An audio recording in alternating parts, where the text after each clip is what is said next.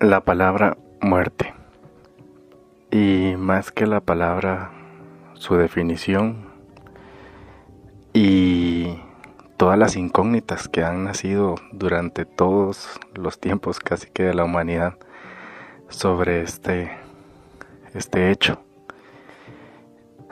Es, es completamente eso, una incertidumbre. Nadie sabe qué sucede después. Y ha sido tema de discusión por generaciones, por culturas. De hecho, hasta hay muchísimas diferencias entre cómo, cómo asimilan este hecho, como la finalización de una vida, el inicio de otra, la continuación de la vida misma que hemos llevado, eh, reencarnación. Hay muchísimas cosas, muchas teorías de qué sucede una vez que fallecemos. Y ese es un inevitable de, de todos nosotros como seres humanos. En este capítulo hablaremos con Emanuel Campos, profesor de la Universidad de Costa Rica de Antropología, el cual nos explicará y profundizaremos un poco en sobre lo que son las culturas, esta definición, cómo muchos filósofos eh, de los más importantes de, la humanidad han tratado de, de profundizar en este tema, de encontrar esa incertidumbre o pensar qué es lo que sucede una vez que fallecemos. Bienvenidos a un nuevo episodio de Camino de Colores. Esperamos lo disfruten y les sea de muchísimo beneficio.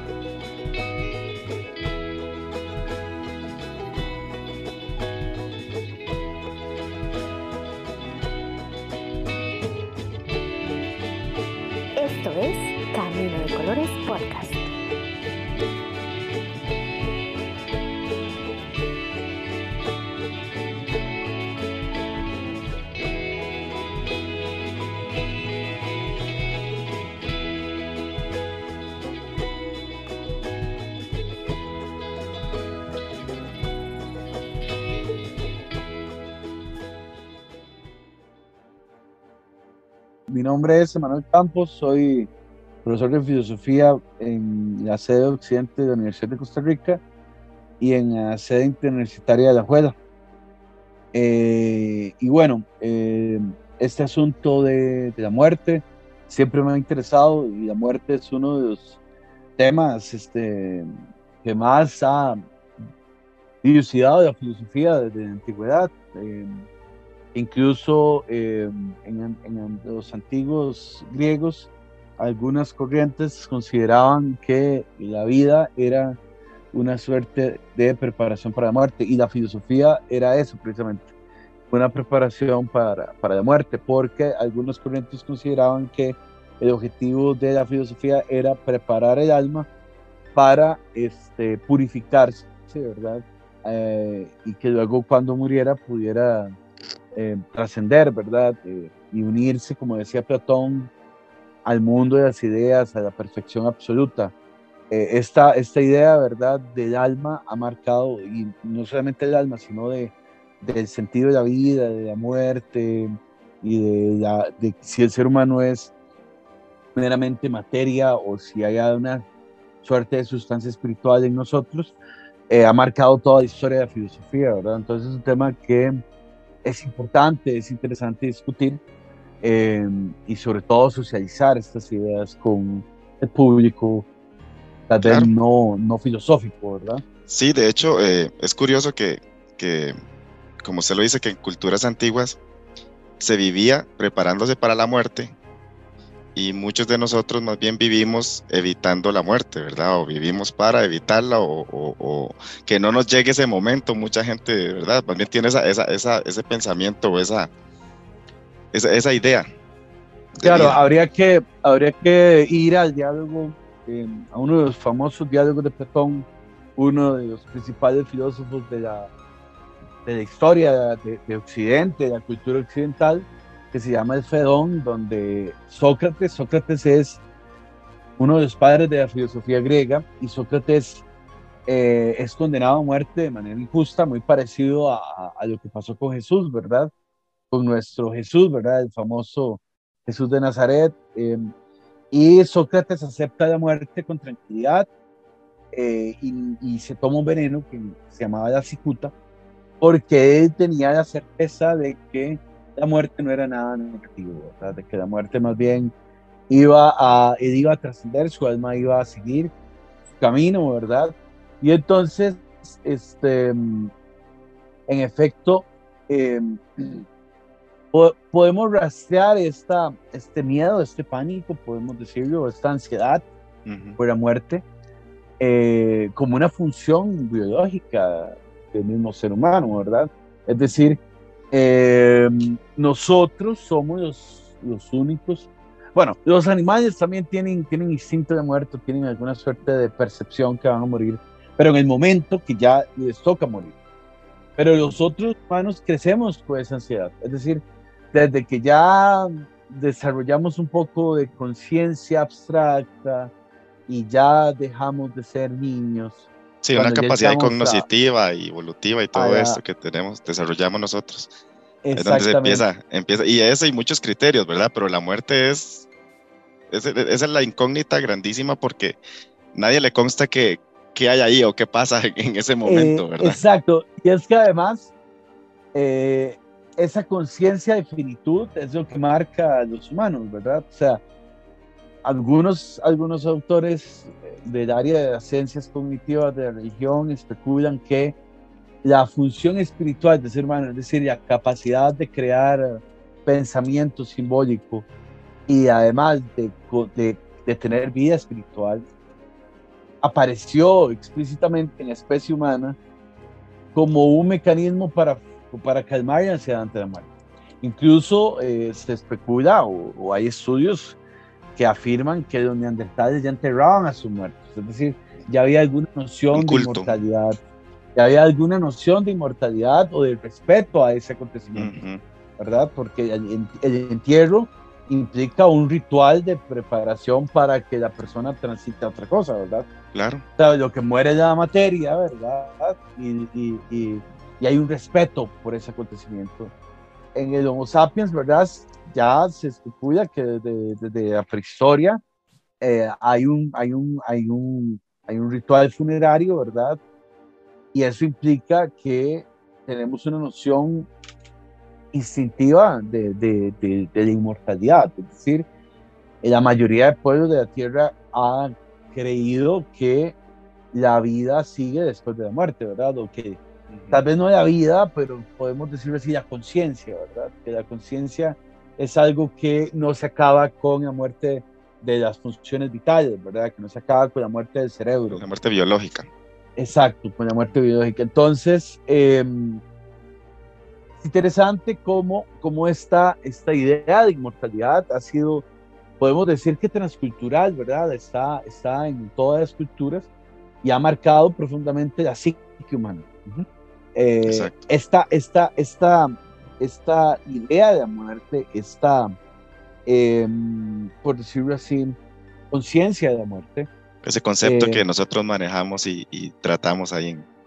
Exacto. Entonces, es lo que marca eh, la especie, ¿verdad? Hegel, un gran filósofo del siglo XVIII-XIX, decía que el ser humano es el único animal desdichado precisamente porque tiene conciencia de la muerte. Heidegger, otro gran filósofo alemán del siglo XX, decía que eh, la, lo que marca la existencia humana es esa conciencia de muerte, es esa, él hace un análisis existencial de, de varios elementos y llega a la conclusión de que el ser humano es un ser para la muerte y no solamente habla de la muerte en una cuestión biológica, ¿verdad? O metafísica, sino en un sentido de que la muerte es la esencia de la vida, ¿verdad? O sea, que, que la vida es finitud. Entonces, es curioso porque a pesar de que en efecto hay miles de especies en este planeta, solo el ser humano es consciente de su finitud. Es decir, solo el ser humano sabe que en algún momento se acaba.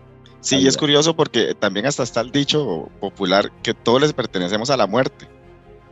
Y, y, y, y, en vez de pertenecerle también a la vida, ¿verdad? Porque es el, lo que estamos, el presente nuestro y es lo que tenemos y, nos, nos hasta, le entregamos casi que la vida a la muerte, nuestra vida muerta, diciendo sí, ya le, todo le pertenecemos a la muerte y todos esos conceptos tan, tan de, no sé, o hasta, hasta se ve de una manera negativa en el sentido de que sí, le pertenecemos cuando quiera, ¿verdad? Todos estos, estos conceptos de, de muerte o, y vida y qué tan fuerte es la muerte en, este, en, estos, en, estas, en estas vivencias, ¿verdad? En, en, en la forma de vivir de las personas. Es que, es que incluso la muerte, la muerte marca la conciencia, ¿verdad? O sea, cuando, cuando uno pierde un ser querido, ¿verdad? Como todos hemos pasado eso y nos va a seguir pasando, es la esencia de la vida, por decirlo así, em, nos, nos marca la conciencia. Es decir, hay, hay procesos emocionales que también hacen que se despierten ciertas nociones existenciales. Eh, cuando muere alguien que queremos, cuando muere un ser querido, eh, uno cambia, la conciencia cambia y eso marca, de verdad, esa noción que a veces tenemos.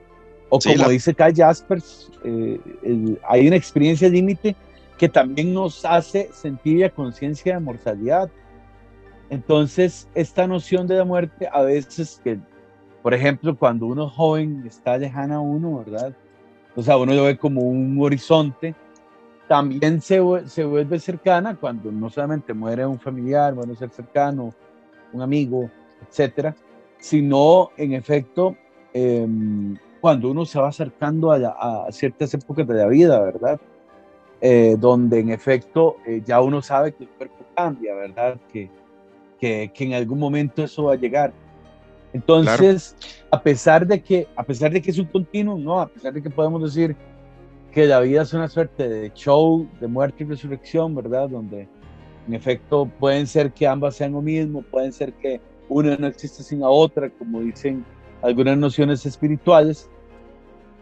La, conciencia humana está supeditada al inmediato, pero además está supeditada al futuro. Es decir, el ser humano es ansioso por naturaleza por el futuro. Sí, porque la, muerte, la muerte para nosotros ahorita es el futuro. Porque no, no, no, la tenemos, está esa ansiedad de futuro. Esa... Epicuro, Epicuro decía, un gran filósofo materialista, uno de los primeros grandes filósofos materialistas de, de Grecia, que fundó una escuela que se llama Los Epicúreos, tenía un jardín ahí donde los filósofos se dedicaban a cultivar eh, el, el, placer de manera bien entendida, ¿verdad? El placer intelectual, etcétera, de amistad, etcétera decía tal vez uno de los argumentos más interesantes en torno de muerte. Epicuro decía, cuando la muerte viene por nosotros, ya nosotros no somos, ya nosotros no vamos a estar. Es decir, la muerte es algo que nosotros no vivimos, va a decir. Hay que tener miedo a la muerte porque no, nadie, va, nadie sabe qué es la muerte en el sentido de que vamos a, a morir, es decir, no vamos a estar vivos cuando experimentemos. Entonces hay que tener miedo a la muerte. Sí, y ahí ya también juegan las... ya, no estamos. Exacto, porque ahí también juegan ya las creencias y como usted lo dijo ahora, la vivencia de muertes de seres cercanos, de cercanos, amados y eh, le cambia a uno mucho la perspectiva de vida, pero también de muerte, porque por ejemplo ya, está, ya ahí empieza a, juega, a, empieza a, jugar, a jugar un papel importante las creencias porque eh, yo digo, ok, después de la muerte, por ejemplo, el caso mío con mi hijo, digo, él ahorita eh, falleció, está en el cielo.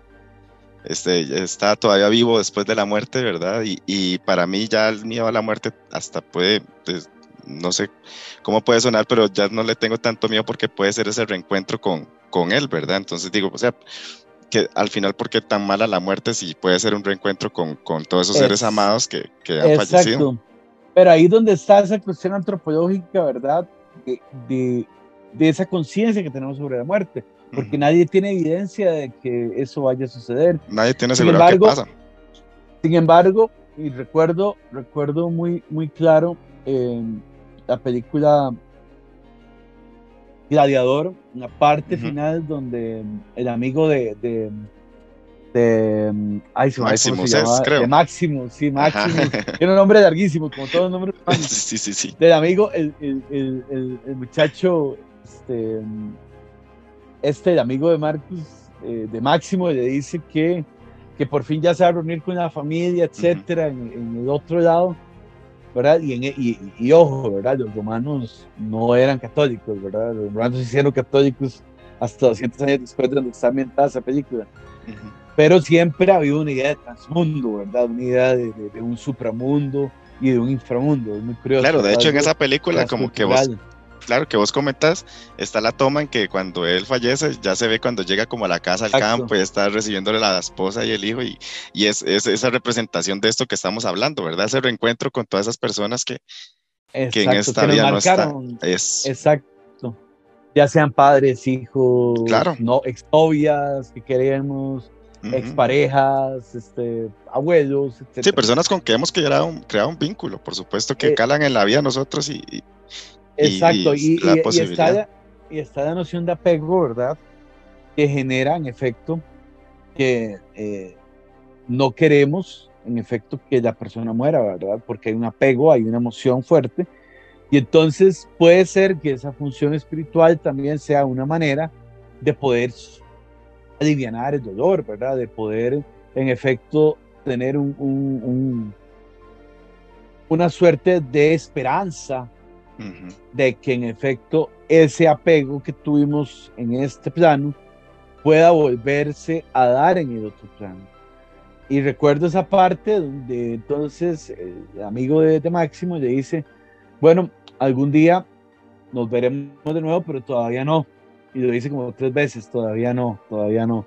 Entonces, él, a pesar de que es consciente de que va a estar con él algún día, todavía quiere vivir, ¿verdad? Todavía todavía sabe que no es su momento. ¿verdad? Y ahí está esa contraparte también de que ahí está también un poco el miedo a la muerte por los vínculos ya con los que estamos en vida. Porque, por ejemplo, digo, yo dije, va a quedar mi esposa aquí, eh, mis papás, mi mamá, mi, toda esta persona con que tenemos vínculo, entonces decimos, ahí también crea ese miedo a la muerte en el sentido de que voy a también abandonar a muchísima gente, ¿verdad? Claro, y entonces ahí es donde aparecen, ¿verdad? Este, muchas atenuantes a un tema que luego abordaremos, que es el suicidio, ¿verdad? El por qué, el por qué hay personas que a pesar de que su vida es compleja, deciden, deciden no, no autoniquilarse eh, por en efecto no hacer daño, ¿verdad? El principio de daño que es muy importante en ética. Pero es interesante esta, esta noción, ¿verdad? De esta conciencia de muerte que además nos lleva Primero, ser la única especie con conciencia de que en el futuro vamos a, dejar de ser. Dos, ser la única especie con la capacidad consciente de hacer daño y matar a otro, ¿verdad? Y además de considerar el asesinato como un daño, de considerar la muerte como un daño.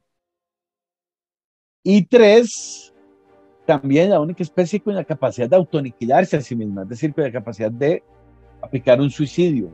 Entonces, esta noción eh, es fundamental para también poder decir que, como dicen muchos autores, la muerte ha sido el bastión de la cultura humana. ¿Qué quiere decir eso? Bueno, básicamente que la gente eh, puede otorgarle sentido a su vida, tal vez por el hecho de que se va a morir, ¿verdad? Entonces, algunos dicen, bueno, yo tengo que dejar tras, yo tengo que dejar huella en este mundo, ¿verdad? Exacto. Tienen hijos, o escriben un libro, o se hacen grandes. La mitología griega nos da grandes enseñanzas sobre el tema. Em, mm, no voy a hablar específicamente de la obra, porque es una obra densa, pero voy a poner el ejemplo de la película, que recomiendo ver a aquellos que no ya hayan visto. No es una obra de arte del cine, no, pero es una película entretenida que además este, presenta diálogos muy interesantes para entender el contexto de, de la mitología griega. Y se llama Troya, que protagoniza a Brad Pitt y Angelina Jolie. No, Angelina vamos, vamos, vamos, bien porque ya, ya vamos dos de dos con el Gladiador y con Troya, entonces ya, ya las dos las he visto. sí, no, creo que Angelina Jolie, no sé si estaba en Troya no, creo que no. No, no recuerdo. Que en esta no, no, si es en Troya o en Alejandro. En Alejandro era Brad Pitt, era, era como el principal ahí en esa. Brad Pitt era, era, era Aquiles. Ah, cierto, Aquiles. Y Héctor era. Vana, creo que era el apellido Vana. Recuerdo yo, soy, yo, soy, malísimo para nombres de actores, eso sí. Sí, sí, recuerdo que. Eh, la mamá de Aquiles conversa, porque bueno, Odiseo llega a decirle a Aquiles que, que si va a ir a pelear, ¿verdad? Aquiles no estaba muy contento con la idea de ir a, la guerra porque le caía mal el, el que convocaba la guerra, que era Camenón. Y le dice em, la mamá de Aquiles, Aquiles, bueno, hay dos cosas, ¿verdad? Se puede quedar aquí, tranquilo, pero y va a morir normal, pero su nombre nunca va a tener trascendencia. Pero si vas a la guerra, vas a morir en el guerra. Pero aún así tu nombre va a ser ondeado y coreado y recordado por los siglos de los siglos. Esta noción de, de que a pesar de que humanamente morimos, nuestro nombre va a ser recordado, ha motivado a muchas personas a convertirse en héroes, en escritores, en futbolistas, etc. La idea de dejar una huella, una trascendencia. Claro. ¿Qué pasaría en un hipotético mundo donde todos fuéramos inmortales? Y además, ¿qué pasaría, por ejemplo, con nociones como el atreverse a hacer cosas que tal vez no haríamos porque solo hay una vida, ¿verdad? Como mucha gente aduce, ¿verdad? ¿Por qué entonces emprender un viaje si sabiendo que lo podemos hacer en cualquier momento porque vamos a vivir siempre? ¿Por qué escribir un libro? ¿Por qué eh, los jugadores el martes van a pelear por un voto mundial? Si al fin y al cabo la vida, si va a ser siempre, lo pueden hacer en otro momento. No, lo hacen porque en efecto, además de todas las razones económicas, culturales, etcétera, hay un afán por hacer algo que trascienda, ¿okay? que los nombres de ellos los recuerden como recordamos Italia 90 o como recordamos el Mundial de los ocho años. Hay un afán de trascendencia, hay un afán. Sí, y, es curioso también. Y es curioso también porque usted lo comentaba de, la inmortalidad del nombre en, en, la cultura griega, pero y también vemos en los egipcios que escribían en todas sus las pirámides, los, las tumbas de los faraones, eh, el nombre para que se leyera y decían ellos que lo, lo grababan en las, en las paredes lo más profundo que pudieran para que generaciones de generaciones dijeran su nombre, lo leyeran y eso les daba vida en, en, en, el, en la muerte donde estén, ¿verdad? Exactamente. Puede ser entonces que la muerte de la persona exista hasta que alguien deje de recordarlo, ¿verdad? Exacto. esa era la filosofía de los Exacto, Y, que es una noción que está muy extendida en muchos, incluso en muchas frases que uno lee, ¿verdad? De que en efecto más bien la muerte inmortaliza a las personas. Es decir, los vuelve inmortales en nuestras ideas, en nuestros recuerdos, en nuestros pensamientos. Y entonces eso hace también que, eh, ahora que mencionabas a los egipcios, vamos, volvamos a una idea central, ¿verdad? Y esa idea de que en efecto en el mundo antiguo los, los egipcios fueron unos primeros en darle un, una preponderancia fundamental al cadáver, ¿verdad? A, la idea de que, de que el cuerpo hay que embalsamarlo, a la idea de la momificación. Y esto también eh, retrotrae mucho la idea de que, de, que, de que hay algo más, ¿verdad? De esa importancia de, de, de por, qué, por qué enterramos, por qué momificamos, etcétera eh, nos, nos retrotrae la idea, ¿verdad? Que, luego va a recuperar mucho el cristianismo de, de, manera, de manera muy interesante, que va a ser también un cambio muy importante en torno a la idea de la muerte que había en el mundo antiguo, a la idea de la resurrección, ¿verdad? La idea de que en efecto, em, que es una idea, funda es una idea muy, muy interesante del cristianismo, a la idea de que incluso en, en algunas corrientes cristianas se dice que el alma y el cuerpo vuelvan a encontrarse, ¿verdad? El cristianismo, de hecho, es una de las primeras religiones que le da mucha importancia al cuerpo. La mayoría de religiones antiguas, de hecho, quieren liberarse del cuerpo. Incluso Platón decía, el gran filósofo que mencionaba ahora, que el cuerpo era la cárcel del alma. Y el alma tiene que subir, ¿verdad? al mundo de las ideas, como dicen todos, los budistas también rechazan el cuerpo, se latigan, etc. el cristianismo, la idea de que el alma vuelve al cuerpo es fundamental, es una de las primeras religiones en darle impulso al cuerpo. Incluso tanto así que el mismo, mismo Dios encarna, ¿verdad? la cuestión de la encarnación. Eso es muy interesante, ¿verdad? Porque entonces el cristianismo induce la idea, ¿verdad?, de la esperanza. De hecho, es una de las principales virtudes teologales y es la esperanza, ¿verdad?, de que en algún momento eh, todas las almas van a entrar o van a reencontrarse de nuevo, van a, incluso resucitar. Ojo, no es reencarnar, ¿verdad?, que es distinto. La reencarnación y la resurrección son distintas. Y, y es entonces em, esta idea, ¿verdad?, de que la muerte no es el fin, que está presente en la mayoría de pueblos, pero además el cristianismo lo traduce con esperanza, mientras el budismo el hinduismo, ¿verdad? Más bien ven a vida con desilusión, con desapego y quieren liberarse más bien de la vida eterna, podríamos decir que el budismo y el hinduismo quieren liberarse de esa reencarnación o de ese estar en este plano ¿verdad? Para más bien unirse con, con el cosmos o con el, con el Atman o con lo que sea, ¿verdad? El cristianismo más bien aduce la idea de que la vida verdadera no es esta. Y también el, el, cristianismo.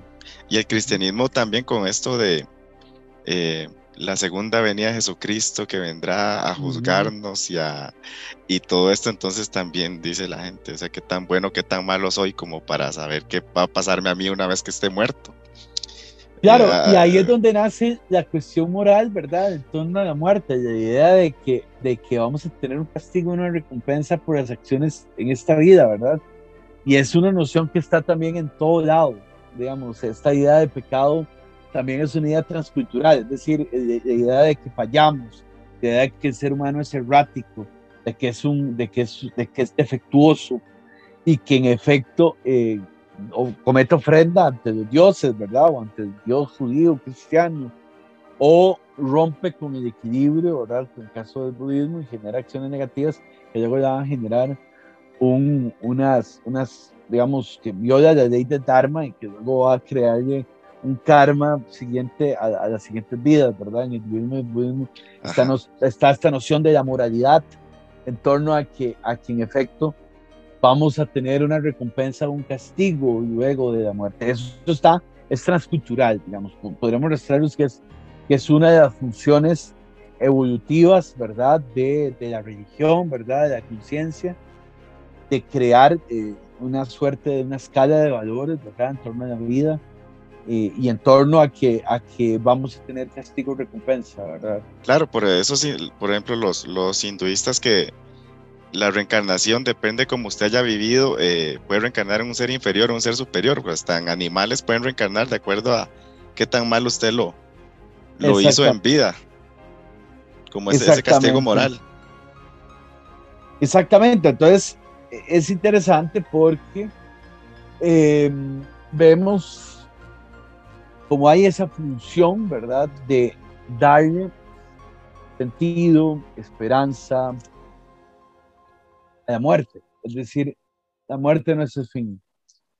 Eh, curiosamente, digamos, la diferencia entre tal vez Oriente y Occidente en torno, por lo menos el, hinduismo, budismo, en torno al cristianismo, ¿verdad? Eh, es la noción, bueno, que son me refiero al cristianismo porque es la religión que triunfó, ¿verdad? Dentro de todas las religiones del mundo antiguo, ¿verdad? E, esa idea de la esperanza ante la muerte em, que tiene el cristianismo y más bien la desilusión que tiene el budismo sobre la vida. Es decir, más bien lo que queremos es liberarnos de esto, porque la existencia es sufrimiento. Venir al mundo siempre va a causar sufrimiento bueno, ese tema del sufrimiento y del mal lo vamos a ver luego en otra, en otra sesión, eh, porque es un tema también que tiene sus bemoles, hay que analizar el, asunto del mal, pero podemos entonces ver cómo tarde que en efecto muchas personas en Occidente han concebido la idea de que, de que la muerte es el mal, ¿verdad? el mal absoluto, puede ser que no sea, es decir, y, ahí es donde está la, cuestión religiosa. Y volvemos incluso a un planteamiento, un planteamiento materialista. Uno puede decir, bueno, ¿qué tiene de malo morir? ¿Verdad? Y uno puede hacer hasta gradaciones de, morir, ¿verdad?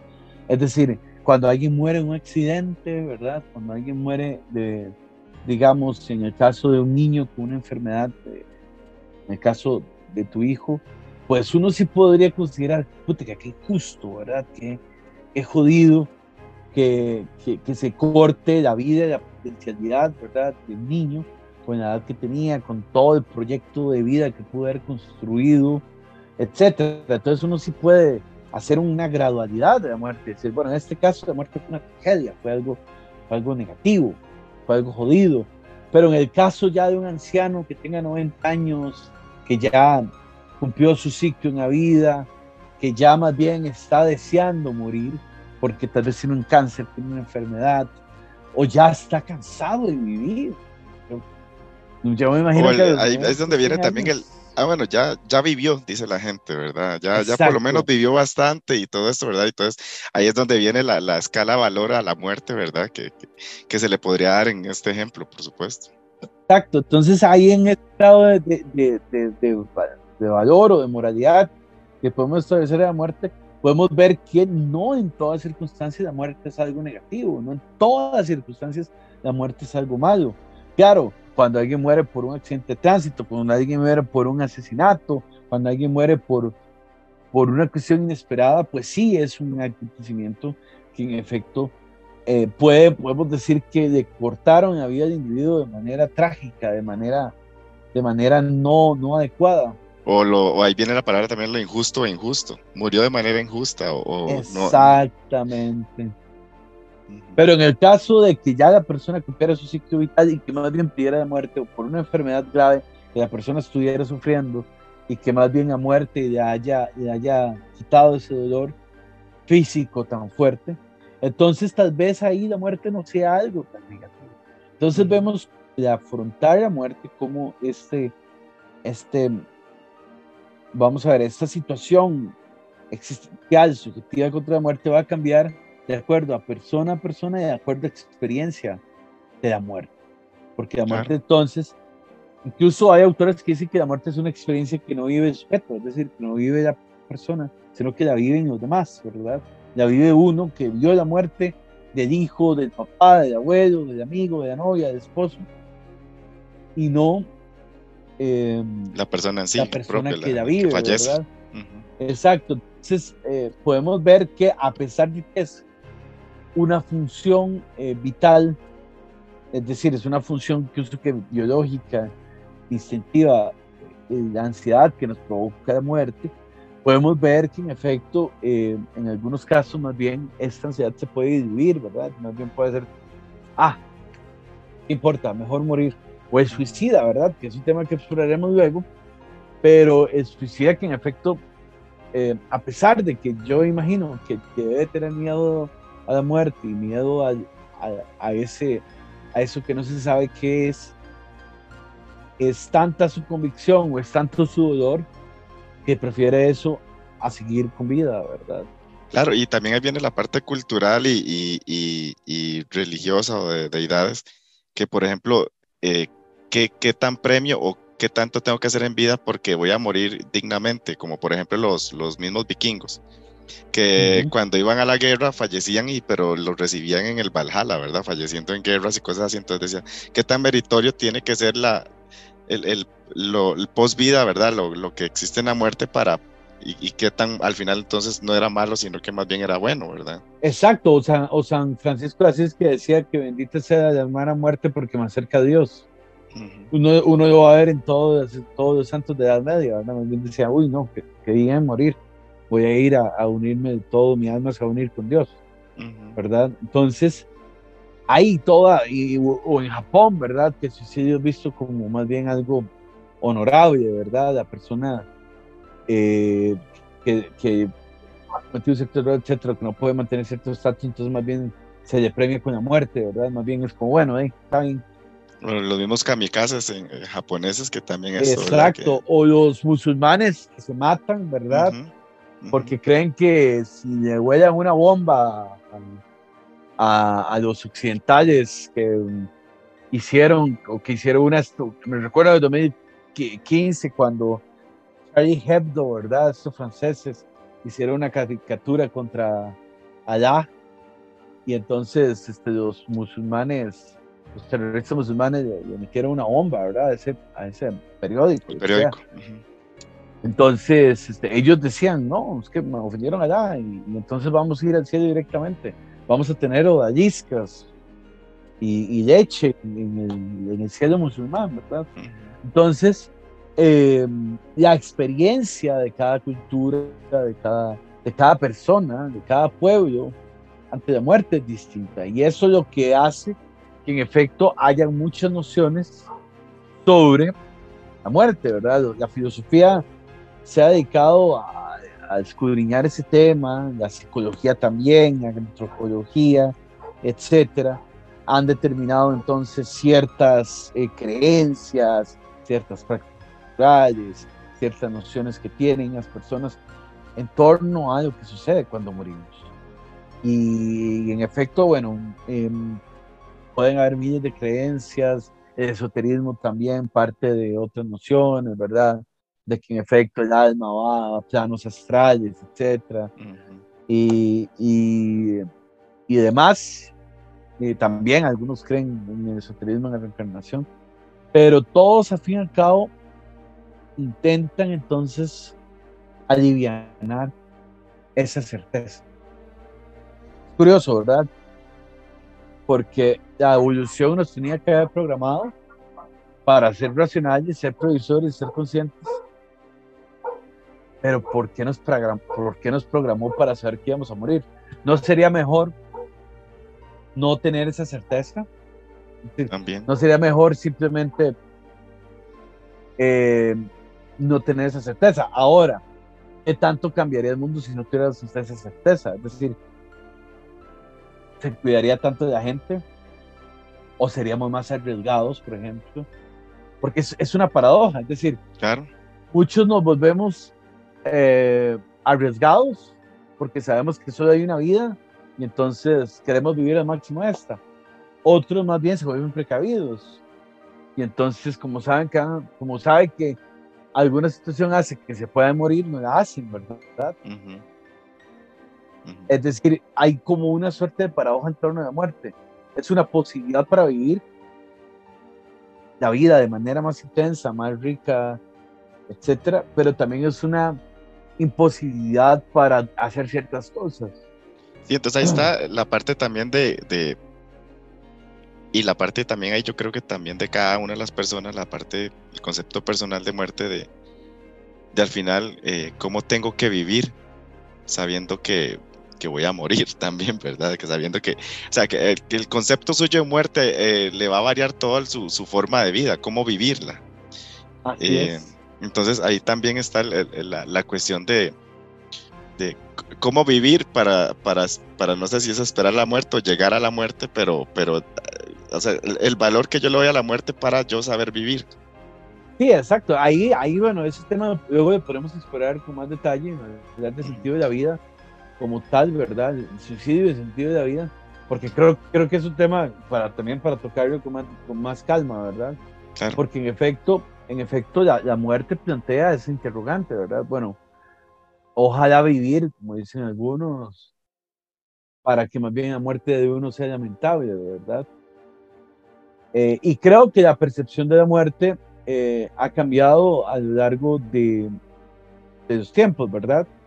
Por ejemplo, eh, en la Edad Media, la muerte era vista con mucha resignación.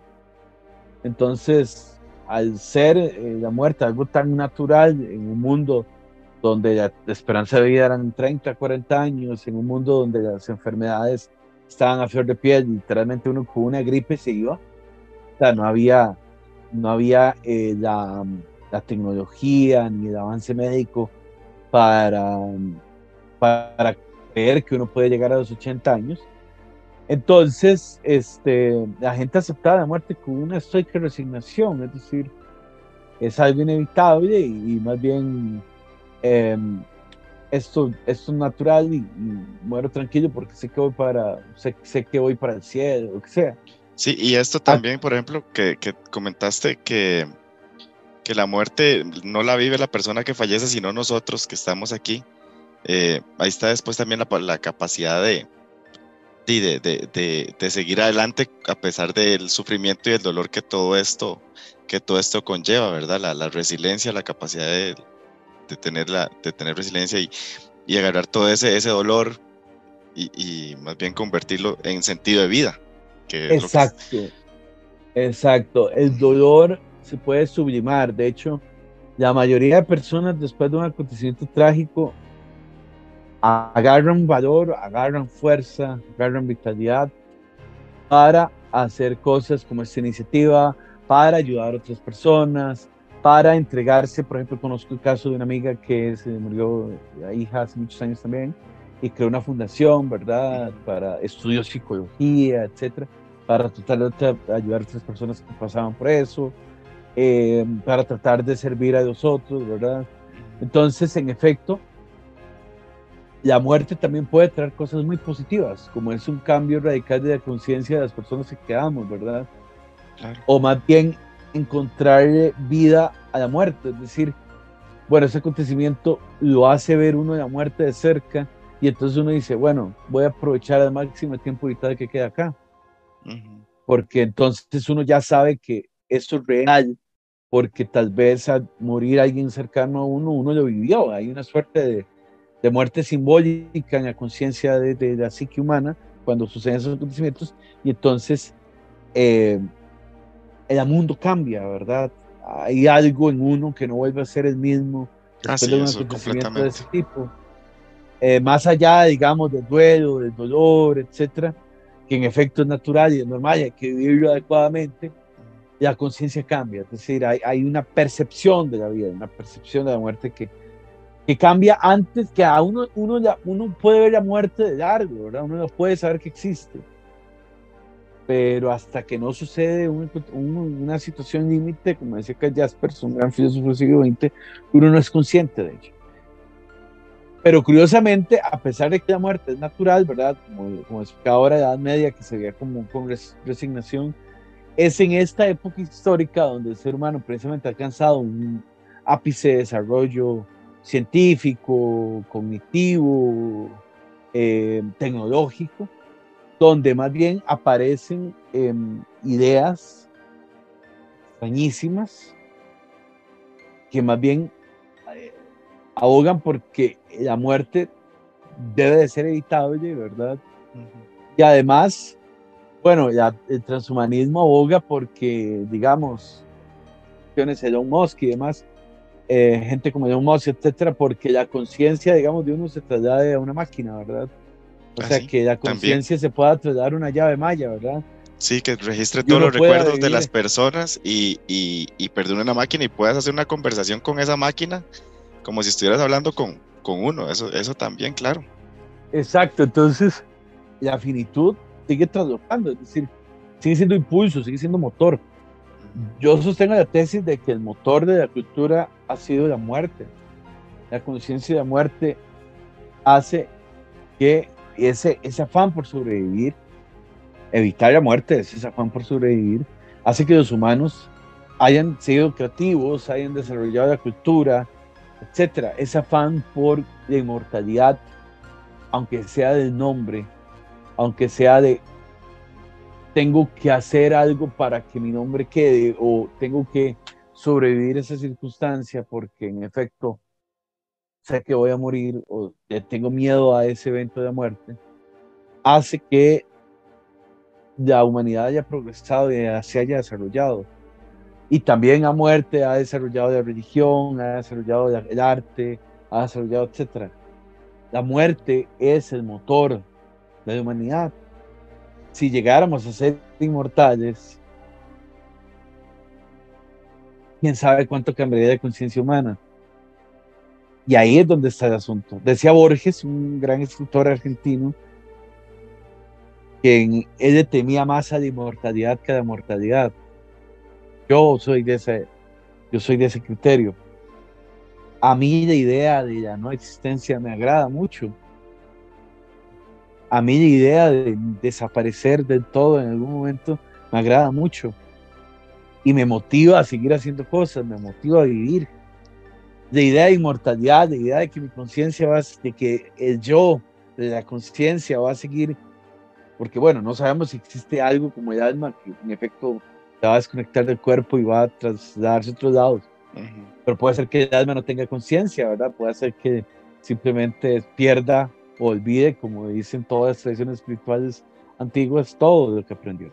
Entonces te va que venir aquí a reencarnar, más bien a volver a aprender para iniciar de nuevo el proceso como un show de, muerte y resurrección, ¿verdad? Como, como un reciclaje de las almas, por poner esa metáfora. Pero la idea de, la inmortalidad a mí más bien me, me, agobia en lugar de la muerte. Yo más bien soy al revés.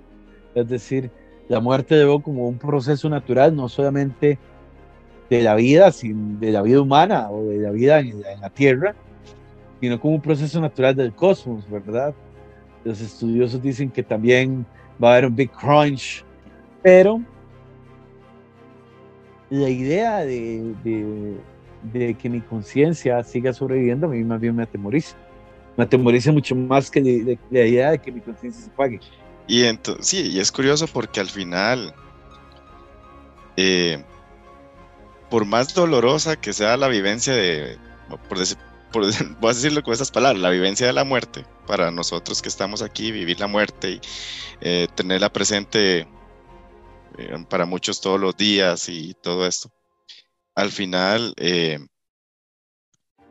hay que tomarla como, como eso, como un motor de vida, porque que, nos ayude a más bien inspirarnos a que cuando llegue el momento, ¿verdad? Y demás, porque al final nadie puede asegurar que hay, que hay una vez que uno fallece. Entonces, eh, ante la incertidumbre, mejor vivamos eh, a como, como, como uno, uno debería más bien, o, tomar esas actitudes para vivir lo que sí tenemos, que es la vida, ¿verdad? Que es la de la que tenemos certeza y el presente. Exacto, y además, lo interesante es la idea de que nadie puede escapar de eso. También. Y que es algo que va a suceder. Entonces, es mejor aprovechar el presente, la hora. Dele beso a su mamá, salga a pasear con su hijo, vaya a ese viaje que tenga que hacer, escriba el poema que quiera escribir, mándale el beso a la persona que le quiera mandar a pesar de que lo rechacen porque puede ser que no haya más allá, puede ser que no haya oportunidad. ¿Quién asegura uno? Nadie tiene un contrato con la muerte. Le asegura uno que dentro de dos años va a ser vivo, etc. No, el mundo es hoy. Y nada más. Puede ser que mañana no estemos. Entonces es una invitación, más bien, a muerte es una invitación a que la conciencia siempre esté plena en el momento adecuado a que no esté ansiosa por un futuro que no existe.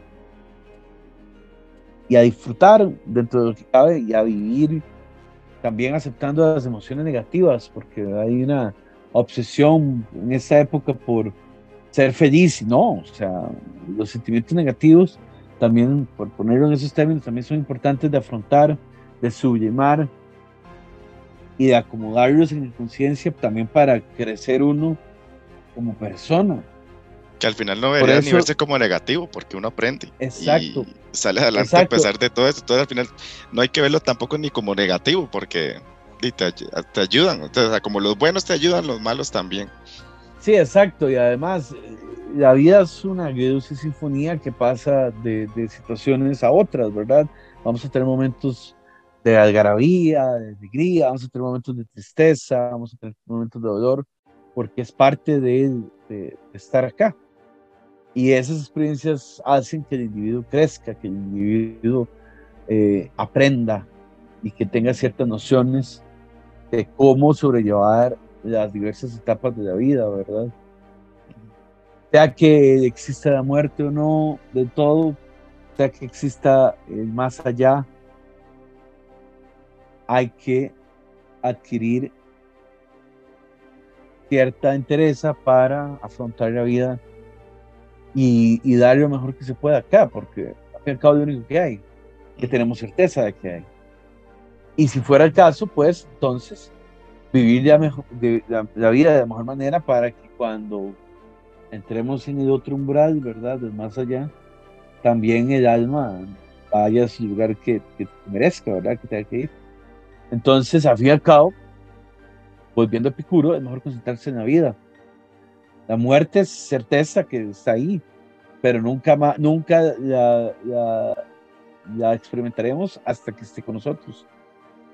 Entonces, ya que estamos en el pueblo opuesto, que es el pueblo de la vida, nos deberíamos de concentrar en la vida, e incluso, como suele suceder, rendirle tributo a las personas que perdemos con nuestra existencia.